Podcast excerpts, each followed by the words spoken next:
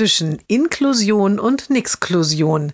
Jeden Montag eine neue Geschichte im Blog von Kirsten mal zwei. Heute das Mädchen ist bald mit der Schule fertig und steht vor dem Übergang in den Beruf. Im Schulamt gibt es dafür extra eine Mitarbeiterin, die die Eltern und jungen Leute berät. Heute sitzen die Eltern des Mädchens bei ihr.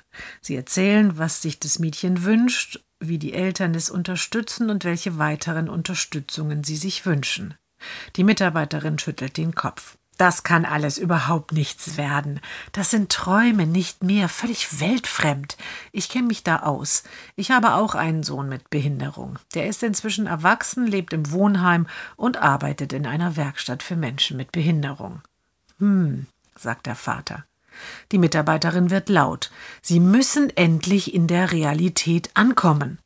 Wir müssen gar nichts, sagt der Vater energisch. Außer irgendwann sterben, ergänzt die Mutter leise. Aber darum geht es ja hier heute nicht.